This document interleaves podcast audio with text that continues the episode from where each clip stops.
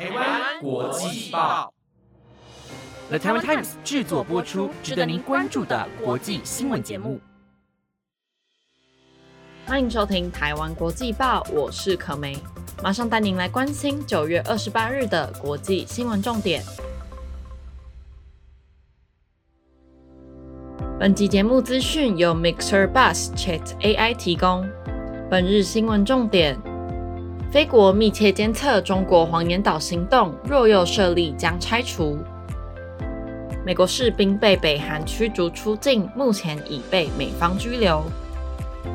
中国公布第一批应用城市备案名单。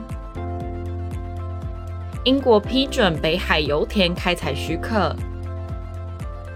Chat GPT 可以浏览网络，往后再推语音功能。如果你对以上的新闻有兴趣的话，那就赶快跟我一起听下去吧。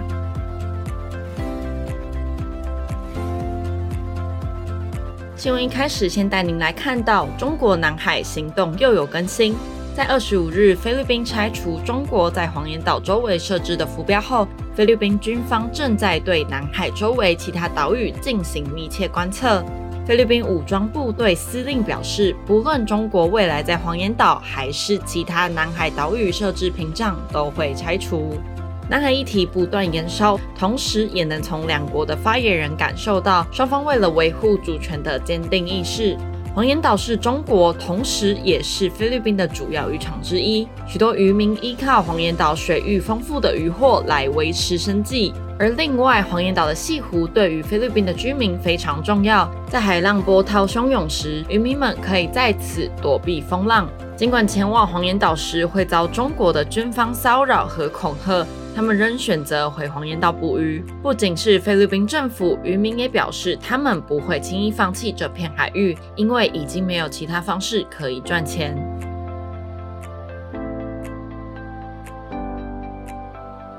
接下来带您看到国营北韩中央通讯社在二十七日报道，平壤已经决定将今年七月越过两韩交界而被逮捕的美国二等兵崔维斯·金恩驱逐出境。在今年七月，一名因为在南韩犯下袭击罪遭警方拘留的美国士兵金恩，本来应该返回美国接受惩处，不过却在美军押送回国的过程中，金恩在登机门逃离现场，大约在二十四小时后越界闯进北韩。根据朝鲜民主主义人民共和国有关机构调查。金恩承认逃离机场及侵入北韩是因为美军不人道虐待和种族歧视令他反感，并对不对等的美国社会幻想破灭，因此才做出此举动。平壤在二十七日已经决定将被捕的金恩驱逐出境。美国官员则在二十七日晚间表示，金恩在被驱逐至中国之后，目前已经被美方拘留。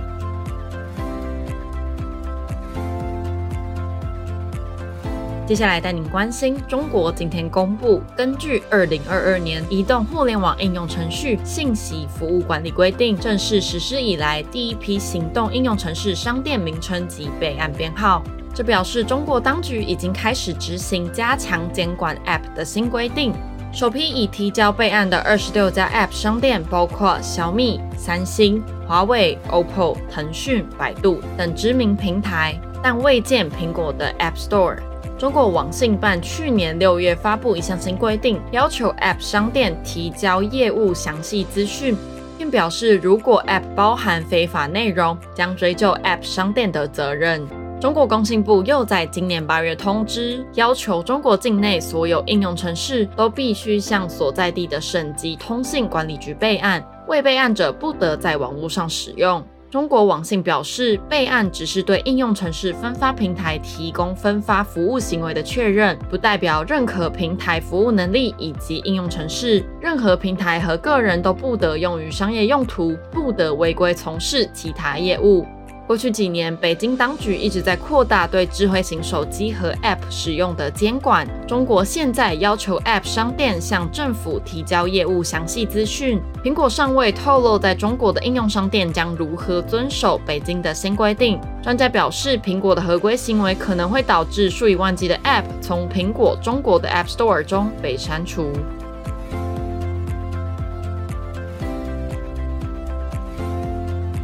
国政府在刻意淡化近零排放目标的短短一周后，今天批准北海石油和天然气开采许可。英国在上周将禁止贩售汽柴油新车的时间往后延展五年至二零三五年。英国首相苏纳克提出，因应气候变化的所谓新方法，淡化了绿色议程的关键部分。在先前，英国监管机构就表示，将加速核发北海油田探勘许可，以提高国内能源产量。英国政府为了在短期内提高国内能源产量，以解决能源危机，英国能源监管机构将考量核发新一轮的北海油田探勘许可。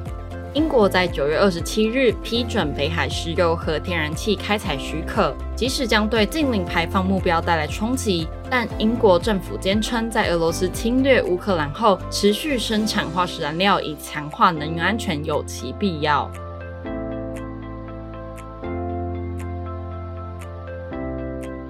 新闻的最后，带您来关注到 Chat GPT 开发公司 OpenAI 今天表示，先前推出后引发热潮的聊天机器人 Chat GPT，现在已经可以浏览网路。而为了向使用者提供最新的资讯，不再仅限于2021年九月前的数据。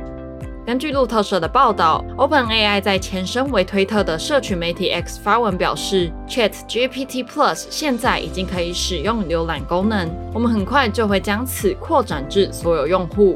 ChatGPT 在推出时就具有多种实用性功能，像是回答使用者问题、搜集资料、写脚本、写论文等等。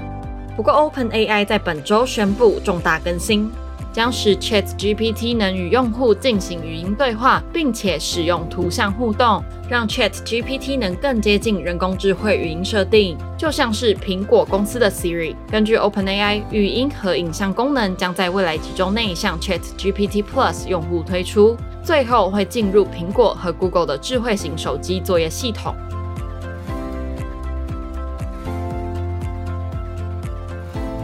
以上就是今日的国际新闻。如果你还想了解其他国际大小事，也别忘了关注国际报的最新消息哦。感谢您的收听，我是可梅，我们下次见。